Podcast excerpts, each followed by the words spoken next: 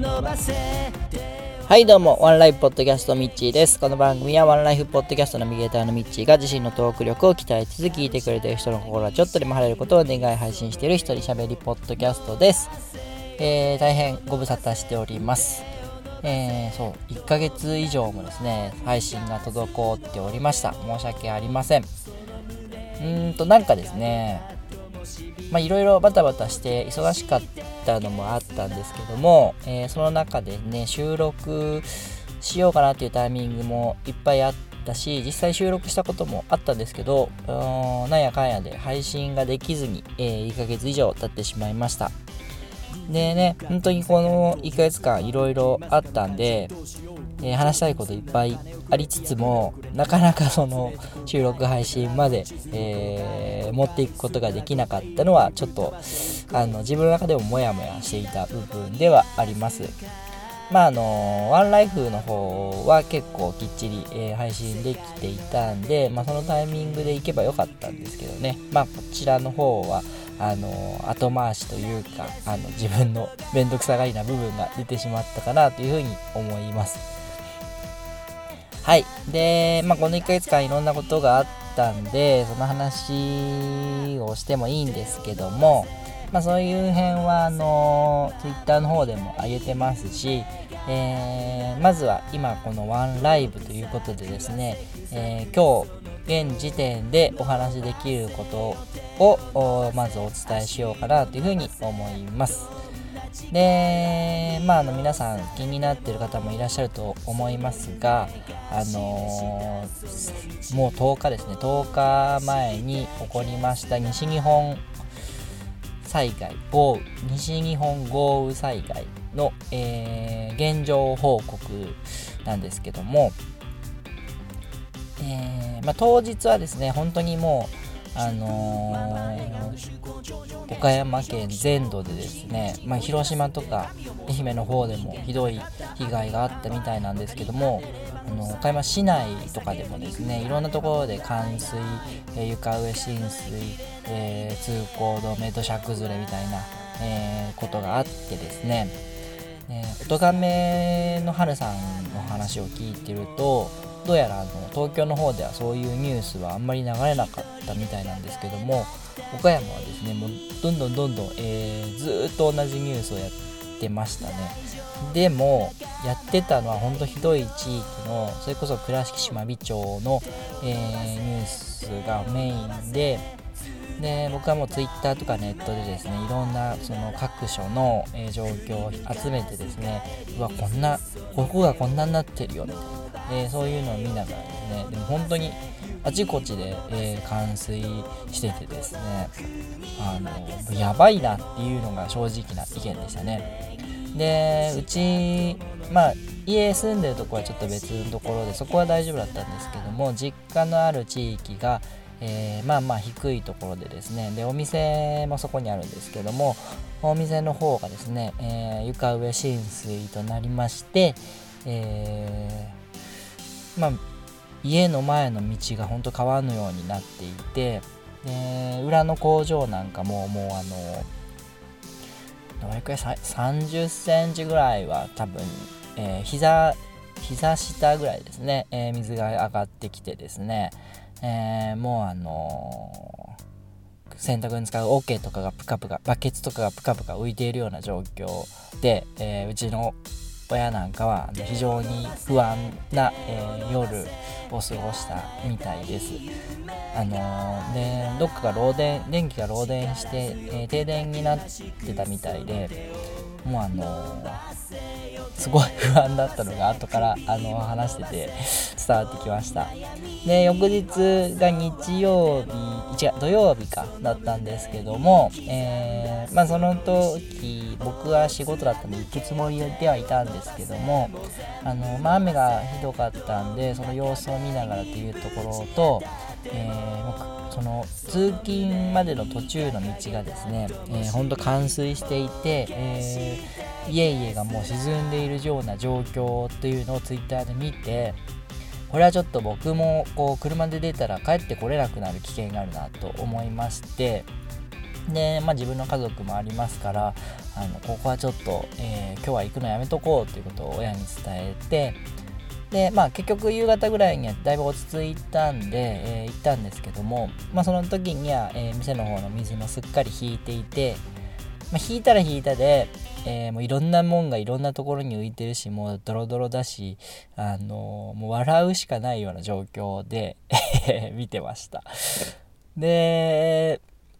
翌日日曜日とその次の日月曜日もおやお店お休みしてですねでずっと掃除しててでその間にもあのおばあちゃんが大きい病院に行かなくちゃいけなかったりとかもうお父さんが車ぶつけてきたりとかいろいろあってもてんやわんやの、えー、1週間ぐらいですね。で、まあ、そもそも1ヶ月前のスタートは僕が大風邪ひいて寝込んだっていうところからなんですけどもまあまあそういうこともあってここ1ヶ月本当にバタバタしてました。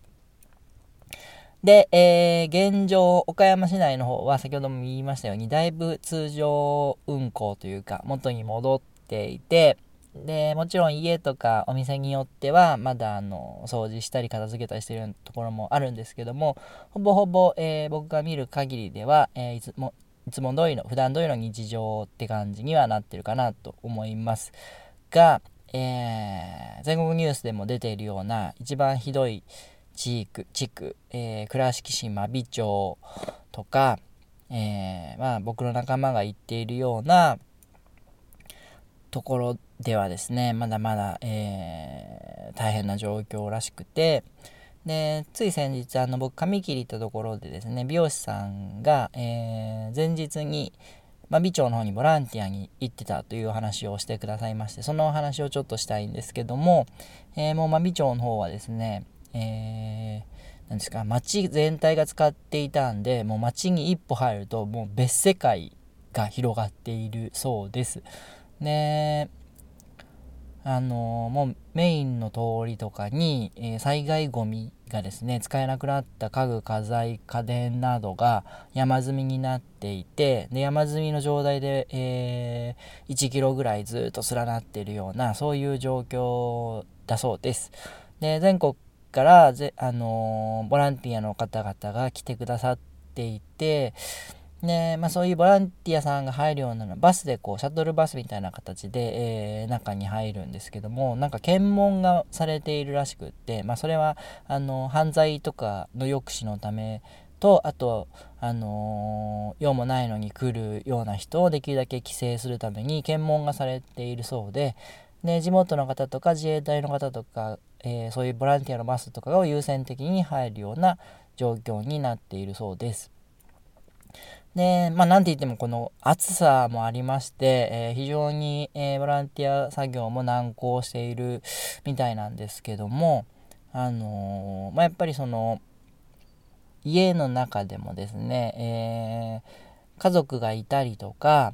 あとは親戚とか付き合いがあるえー、ちゃんとしているようなところとかは、えー、復興も早いんですけどもお年寄りとかが1人で、えー、住まれているようなところは全然復興あの作業進んでなくってでボランティアさんなんかそういうところを中心に、えやっていくんですけども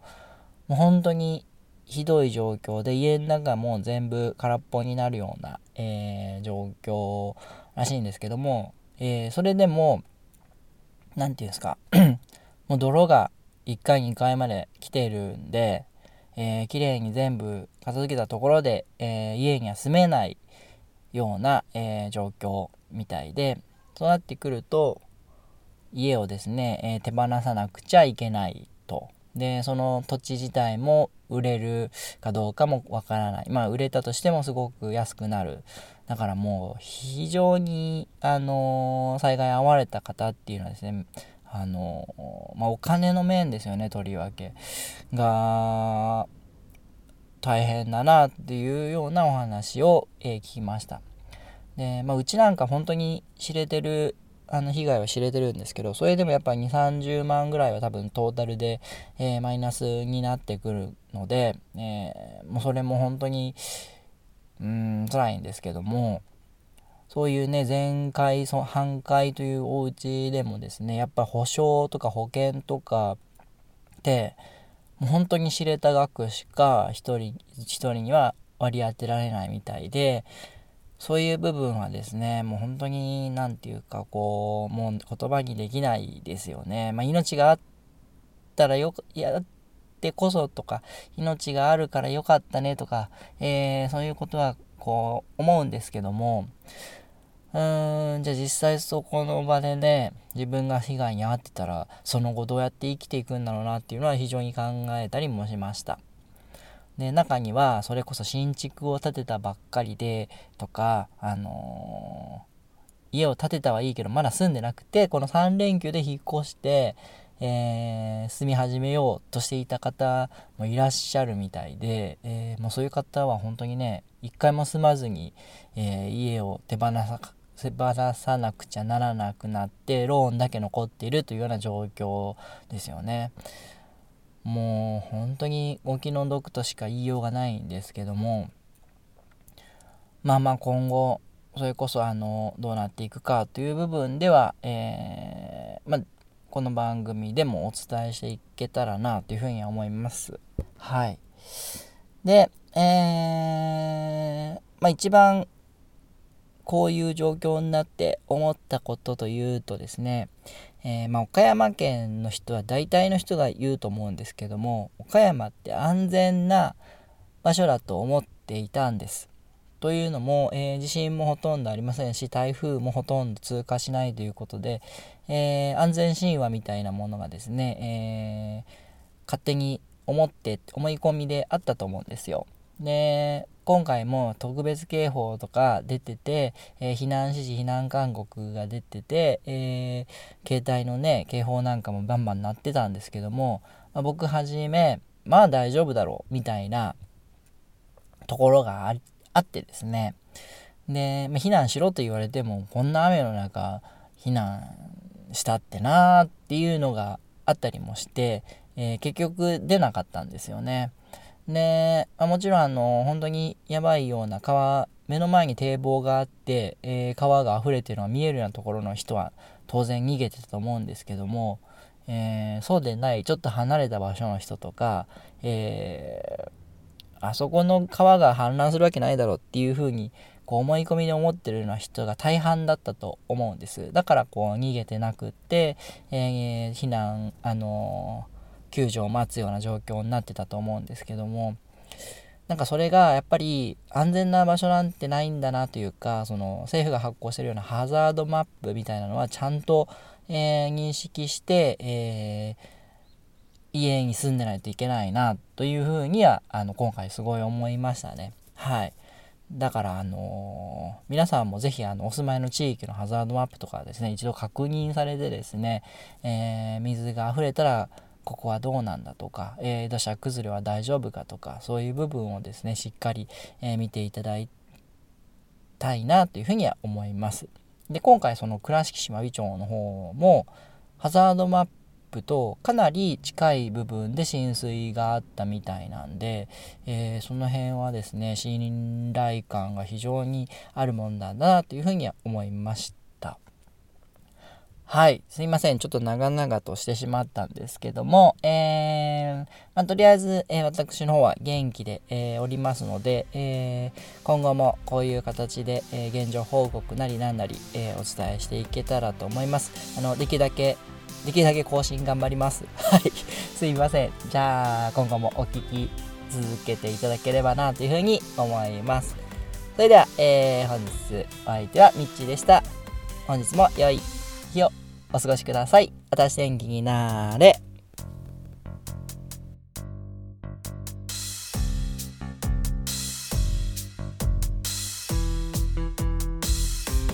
手を伸ばせ手を伸ばせ叶えたい夢があるなら力強くたくましくその手を伸ばせよ手を伸ばせ